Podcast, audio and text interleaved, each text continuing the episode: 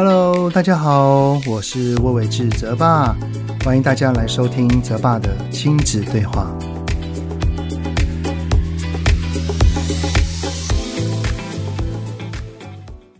Hello，你们好，欢迎收听泽爸的亲子对话。我是亲职教育讲师魏玮志泽爸。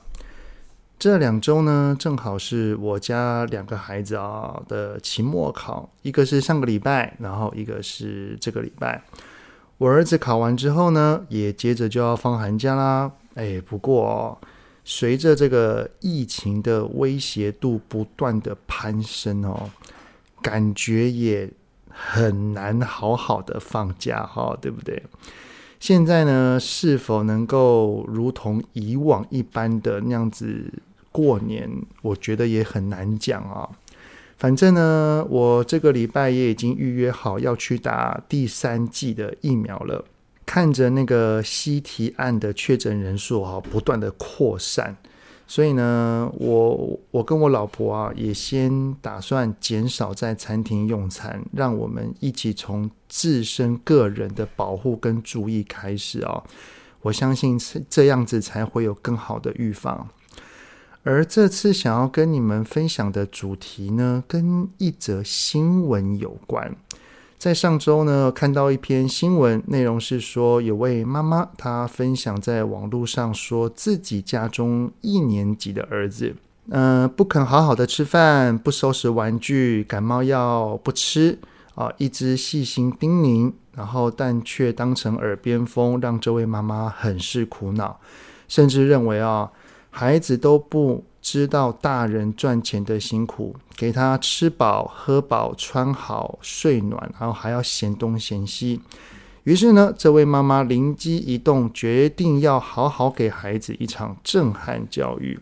这个震撼教育呢，妈妈先是饿了儿子一整天，然后也不帮他洗澡，还换上薄长袖破裤子啊，拿着垃圾袋，然后呢，妈妈就跟儿子说：“我教你写作业，要你穿外套，都是因为爱你。但是我真的好累了，我跟你一起当流浪汉吧。从今天开始，我不想再理你了。我把我爱你的名字都收回，以后我都叫你 A。于是呢，母子俩就一起到了公园来当一日流浪汉。在这个当流浪汉的过程里哦。”儿子拿垃圾袋当睡袋，睡了一个晚上啊，哭到一个不行。早上的时候呢，妈妈带儿子去垃圾桶找早餐吃。体验一晚之后呢，儿子则是啊，惊恐又崩溃的求饶的说：“妈妈，对不起啦，我下次不会了。我想要回我们温暖的家，我想要躺在我们家温暖的床上。”后来呢，妈妈说回家后，儿子很主动，九十度鞠躬道歉，忏悔说会好好学习，也会慢慢改掉他的坏习惯。隔天呢，儿子则会用敬语，像是请、谢谢、帮忙、可以啊这样的说话，让这位妈妈感受到了孩子的改变，甚至还兴起了一个念头，就是呢，寒假快到了，想要准备一个三天两夜。给孩子体验一下升级版的流浪生活，母子俩一起流浪。看完这则新闻之后呢，让我有一些想法想要跟你们分享。所以呢，这集的主题就是：孩子不听话，就带他去体验震撼教育，你觉得如何呢？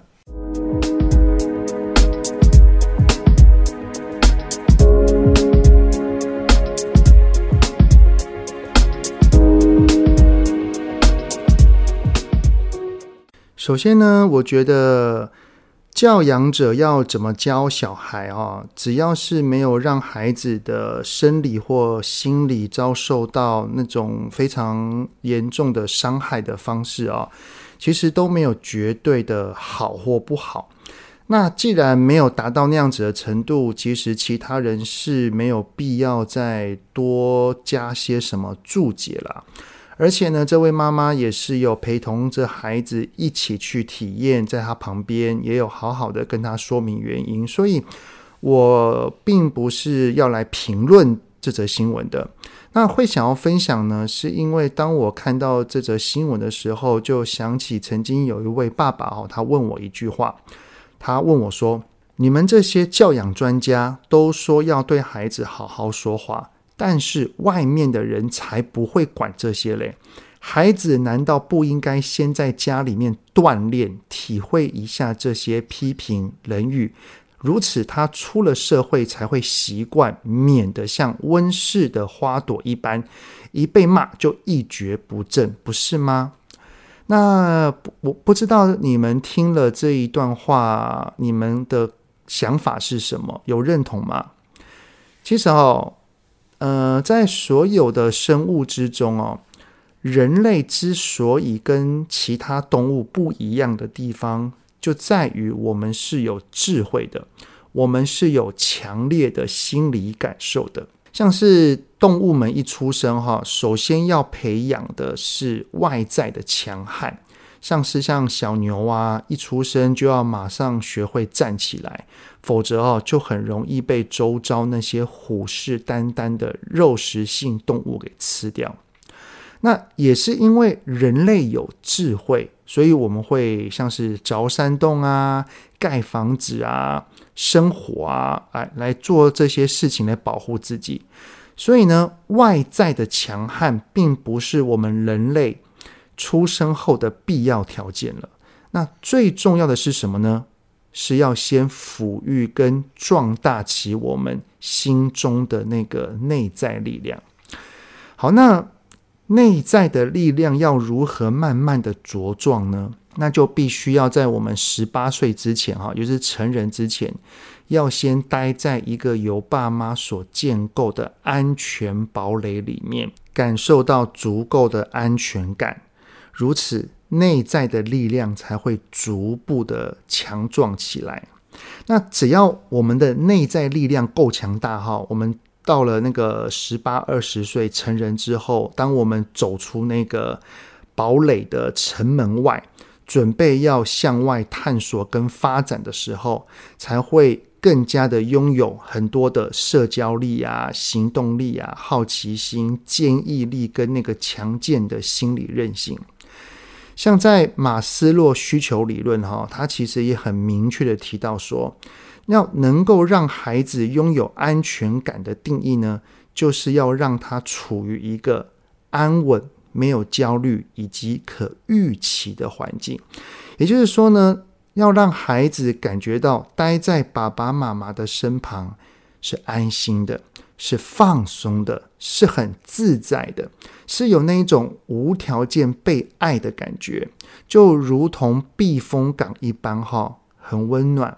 很安定，所以啊，呃，我就会有点担心哈、哦。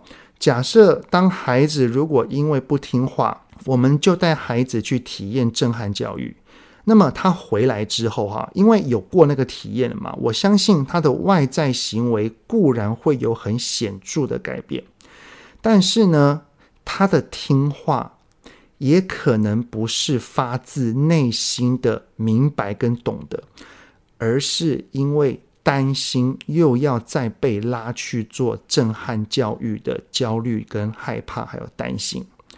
如此呢，他愿意听话的出发点可能就不是那么纯粹了。而且啊，这种的心理的感受哈，越是年幼的孩子，他的焦虑程度跟负面连结度可能就会越高。如果啊，呃，这样的孩子在家里，他是。会常常感受到担心跟害怕的话，那他的内在多半都会有一些焦虑，是不安的。那这份安全感的建立，也可能就会比较少一些些。当然啦，这也并非一定就会如此，所以还是要以随时的观察、注意、关心孩子的外在行为及内心感受为主。有在听我的 podcast 啊，或者是有在看我的文章哈，都一定知道说我很常说孩子肯定是要被教的，但是呢，教养的方式有很多种。说真的啊，孩子将来要面对的挫折其实已经很多了。实在是不需要由爸妈特地制造出来给孩子体验。如果有需要的话，哈，我比较常用的教养方式，哈，是阿德勒的逻辑后果法。例如啊，孩子在讲好的时间呢，那个多打了很久的电动，然后讲不听，那就可以取消下一次的电动时间。回到家如果不写功课，是因为玩玩具，然后拖拖拉拉，那就隔天回到家哦。吃完饭之后，他就只能够坐在书桌前，先把功课写完，其他事都不能做。那如果是我的孩子的话，我就会陪着他，坚持的把功课都写完了，才可以去玩。那当然啦，如果是要上洗手间的话，也都是可以的哈。那在这个逻辑后果的教养原则之下，哈，其其实是有四个重点的啊。详细的定义呢，也都写在我的书《引导孩子说出内心话》里面哈。有兴趣的可以去参考更多的一些例子。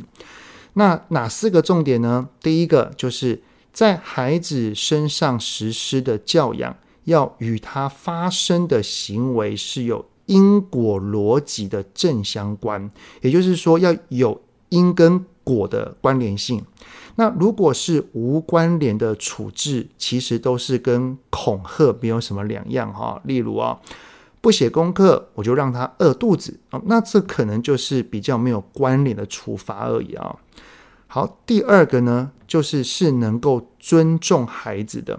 不能够让孩子受伤，包含了身心灵皆是啊，像是打孩子啊、骂孩子啊，说要把孩子的玩具要全部丢掉、送人呐，哦等等的，这些都是不尊重孩子的行为。好，那一定有人会问啦，那那如果孩子不收拾玩具怎么办？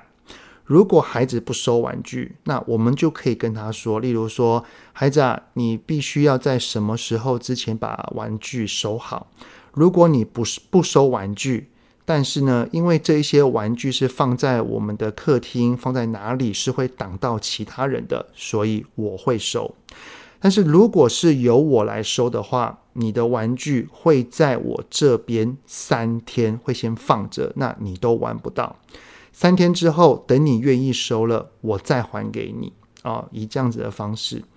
好，第三个说出来的逻辑后果，是我们与孩子都能够坚持做到的。好、例如像是哈、如果我们跟孩子说：“你再哭，我再也不带你出来玩喽。”像这样子的关联性哈、第一个比较没有，而且。爸爸妈妈肯定日后还是会再带孩子出去玩的嘛？那这样子讲这句话哈，就已经没有那个效用了。第四个，我们这个逻辑后果呢，是与爱无关的。呃，像是呢，不能对孩子说“你不乖，爸爸就不疼你喽”。哦，行为跟爱不爱他一定是要分开的啊。好，当然啦，在教养的当下还。能够立即的想出一个处置的方法，而且是要符合以上四点的话，老实讲，是真的需要有足够的耐性，然后还有一点联想力跟创意，所以这是很需要那个动脑思考的哈，不能一时冲动。所以我很常在演讲的时候，还有我记得在之前的一些 podcast 的内容里面也有提到。教养孩子其实很需要缓一下，就是不要急着马上去说我们的一些言语，因为着急的话就很容易都是情绪言语。我们缓一缓，等一下，就是让整个的过程停顿一下。其实思考过后的言语会比较不会去伤害到孩子，而且呢，不是这样子做完就算喽。等到我们这个逻辑后果结束之后，哈，我们的后续还是要跟他说明是什么原因，爸爸会这样子做，以及那你之后可以怎么做会更好，我们可以跟孩子讨论。同时间呢，我们也会聆听孩子的心声。如果有爸爸妈妈做的不是很好的地方，我们也会跟孩子道歉，并且下一次看看怎么改进。如此哈，以这样的模式来与孩子沟通讨论。如何可以让双方都能够越来越好。也就是说，哈，在教养孩子这件事情的前面跟后面，都有着大量的沟通、讨论与对话，而沟通时所传递出来的讯息，一定是要把我们对他的关心、担心、烦恼跟良善的动机都放进去，如此呢，我们的教养才会有温度在里面啊！啊，有温度，那才会有被爱的感受啊，而不是只有害怕而已啊！因为啊，我始终认为啊。家要提供给孩子的感受，应该是温暖的，而不是负担。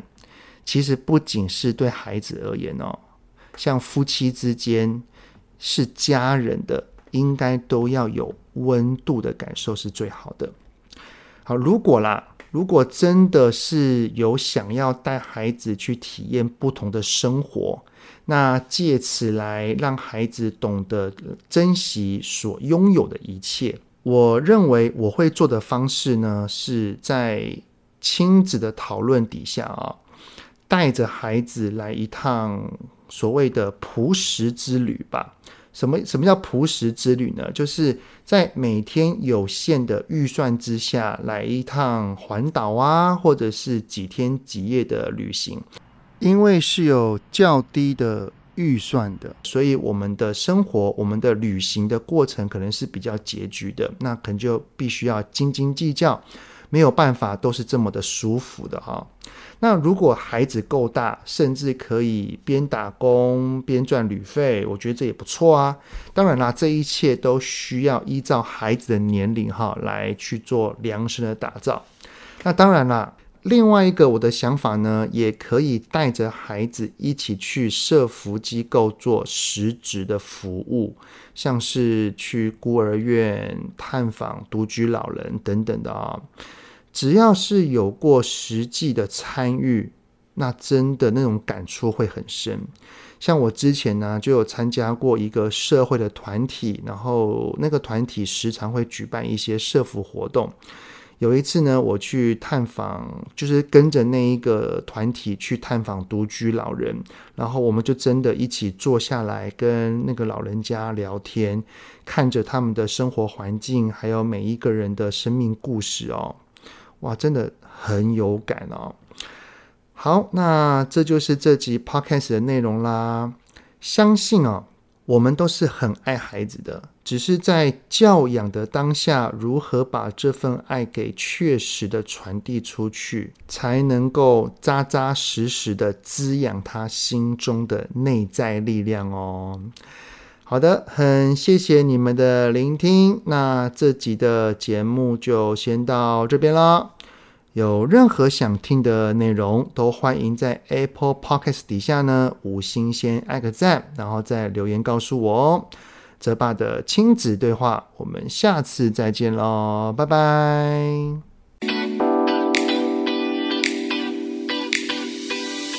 希望今天的节目有让您与孩子之间有着更好的相处。欢迎在各个收听平台订阅泽爸的亲子对话。如果是用 Apple Podcast，请以五星按赞给予肯定，也欢迎留言，我们一起讨论哦。如果有想要听什么亲子的议题，请欢迎告诉我。愿天下家庭的亲子关系能够更好。泽爸的亲子对话，我们下次见。